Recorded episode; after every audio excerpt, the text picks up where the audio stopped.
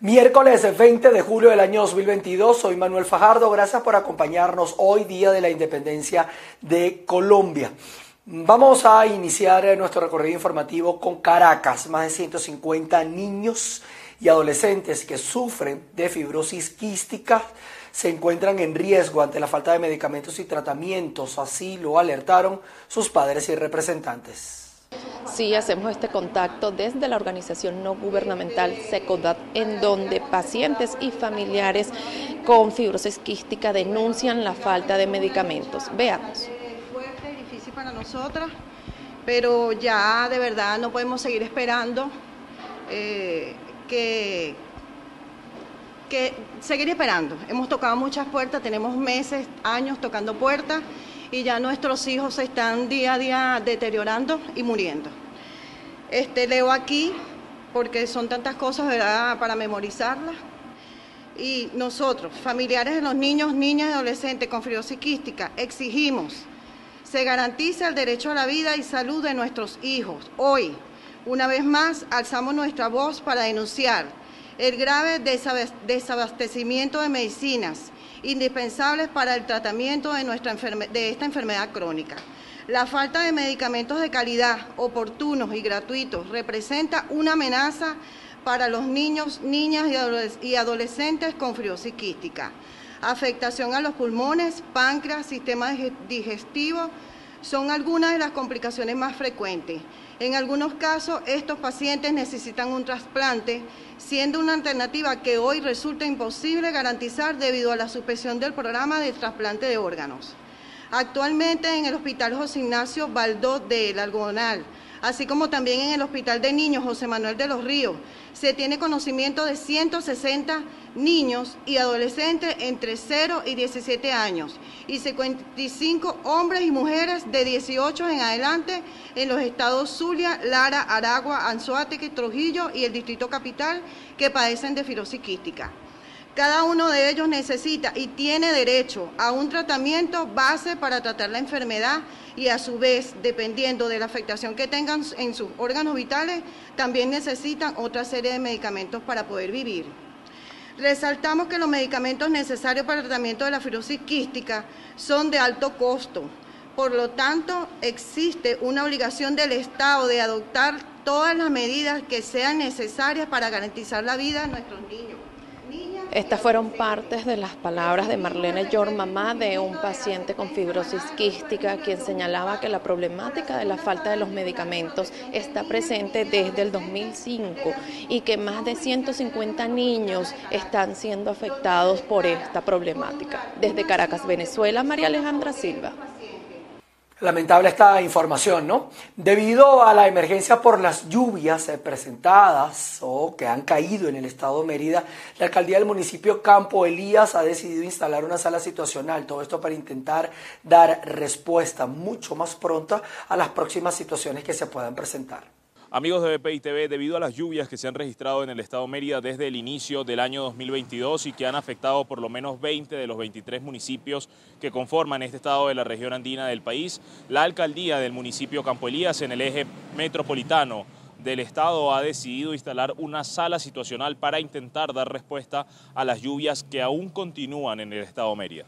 Hemos venido trabajando en la activación de esta sala situacional que nos va a permitir tener un control absoluto sobre todo el comportamiento de cada una de nuestras comunidades, de cada una de nuestras calles, cada uno de nuestros sectores. Es decir, cada vez que ocurra cualquier situación en, este tipo de, de, comunidades, nosotros de manera inmediata vamos a tener conocimiento del mismo y con los cuerpos, eh, tanto Protección Civil, nuestra Policía Municipal, nuestros equipos políticos, con ellos actuar inmediatamente para resolverlo. Nosotros desde aquí podemos ir observando inclusive el comportamiento de las lluvias, eh, podemos estar observando donde tenemos cada una de las situaciones que se vienen presentando en, los municipios, por ejemplo, aquí tenemos eh, mapas de cada una de las parroquias y donde tenemos señalado donde estamos, eh, donde ha habido cualquier tipo de situación producto de la lluvia o producto de cualquier otro tipo de cosa,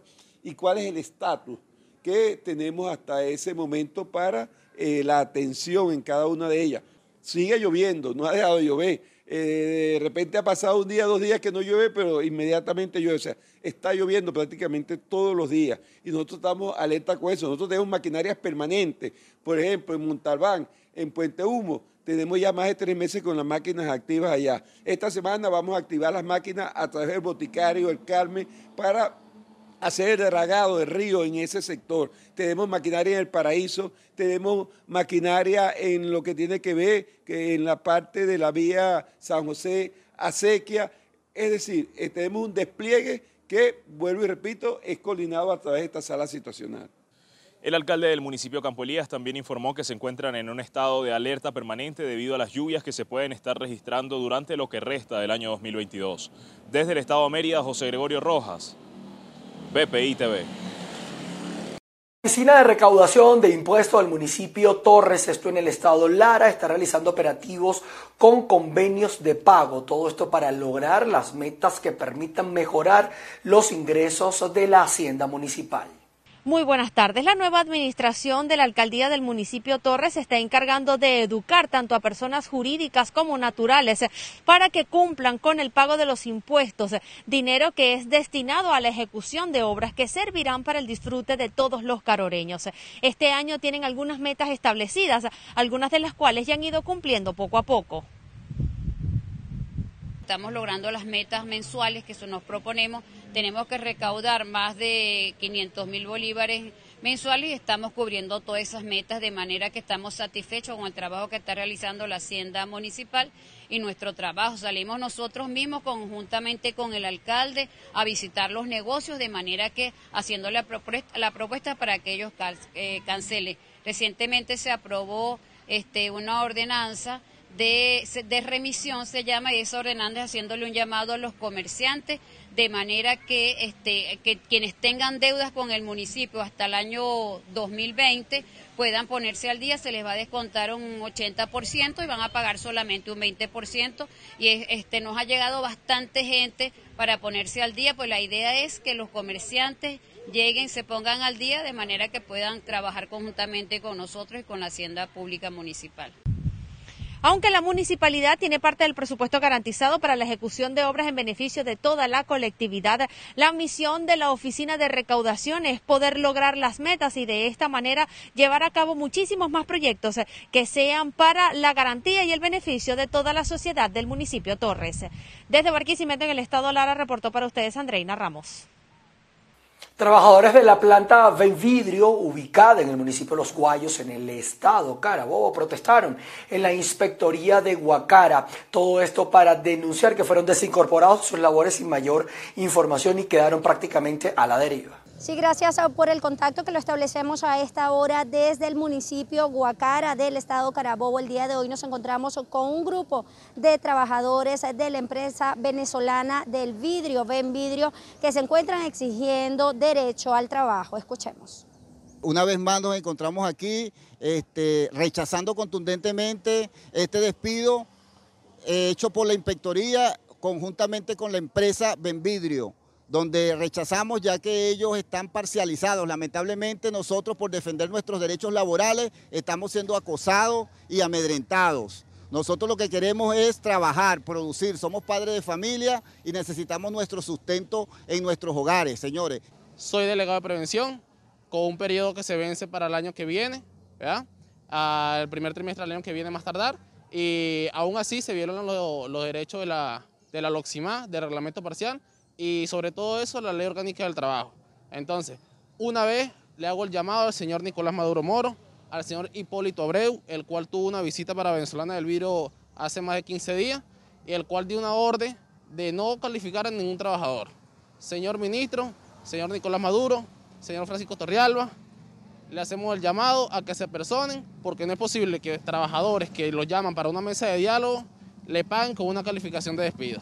Estos padres de familia acudieron ante la Inspectoría del Trabajo para exigir respuestas sobre el motivo de la calificación de despido emitida por la empresa el pasado lunes 18 de julio.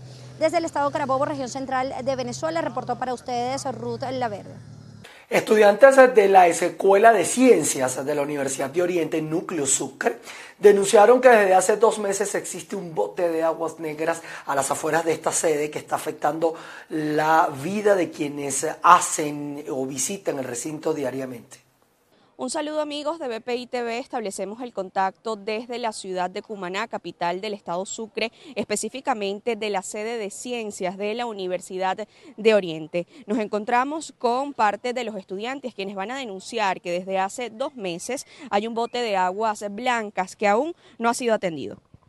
Bueno, mi nombre es Miguel Ríos, soy estudiante de bioanálisis y ahorita nos encontramos en la adyacencia de la Escuela de Ciencia, en donde tenemos ya un problema eh, agravante con el bote de aguas blancas, el cual se ha acumulado en el estacionamiento, lo que ha provocado pues el, uso de este espacio y ocasionando también de que se desborde esa agua hacia, hacia otros espacios como lo es el, jardín para la, delegación de deporte y el preescolar que nos queda acá en las adyacencias. ¿Han tenido algún tipo de conversación con las autoridades del Hospital Antonio Patricio de Alcalá, ya que esta sede se encuentra dentro de este recinto de salud? Sí, hemos hablado con la gente de Fundasalud, e inclusive con el ingeniero se ha acercado y se le ha planteado el problema.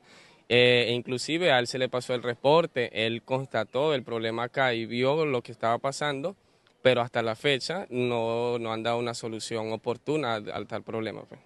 Con respecto a las otras condiciones estructurales que presenta esta sede, entendiendo que bueno, tuvieron que salir de la Universidad de Oriente por todo el desvalijamiento y toda la situación que se vivió en aquel recinto. Eh, ahorita atravesamos por lo menos un problema grave en la parte de planta baja con respecto a la filtración del agua cuando llueve. Eh, por los techos que están eh, los que están dañados pues están rotos y pues se filtra hacia los espacios de salones de clase lo que impide pues recuperar esos espacios para utilizarlos en, los salones de clase. Dentro de los otros problemas pues es el tema de electricidad con respecto al transformador, que cuando hubo un incendio en las adyacencias pues se, que se dañó el transformador, lo solucionaron, pero el voltaje que manda no es el, necesario o el adecuado para el funcionamiento de los laboratorios de ciencia. Pues. Para finalizar tu llamado, para que atiendan con prontitud esta situación. Bueno, el llamado es más que todo al gobierno, al Estado, a todas esas empresas que quieran apoyar eh, en la recuperación de, los espacios de la Escuela de, Ciencia y de la Universidad de Oriente, pues a que se acerquen acá y constante cuáles son los problemas que tenemos y vean de que a pesar de todo, de que eh, perdimos el, nuestro núcleo, nosotros seguimos aún en pie de lucha, seguimos estudiando eh, y seguimos siendo pues la casa más alta del oriente del país. Gracias. Este es el aporte informativo que tenemos ahora desde el estado Sucre. Reporto para ustedes Andrea Fabiani.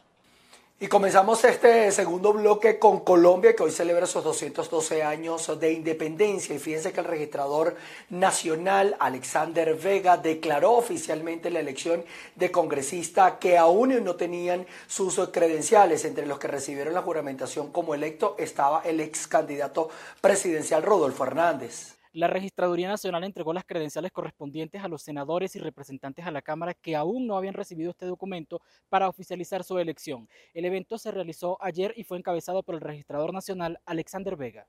Se procede a lectura y declarar la elección de Senado de la República de Colombia, periodo 2022-2026. Leo textualmente.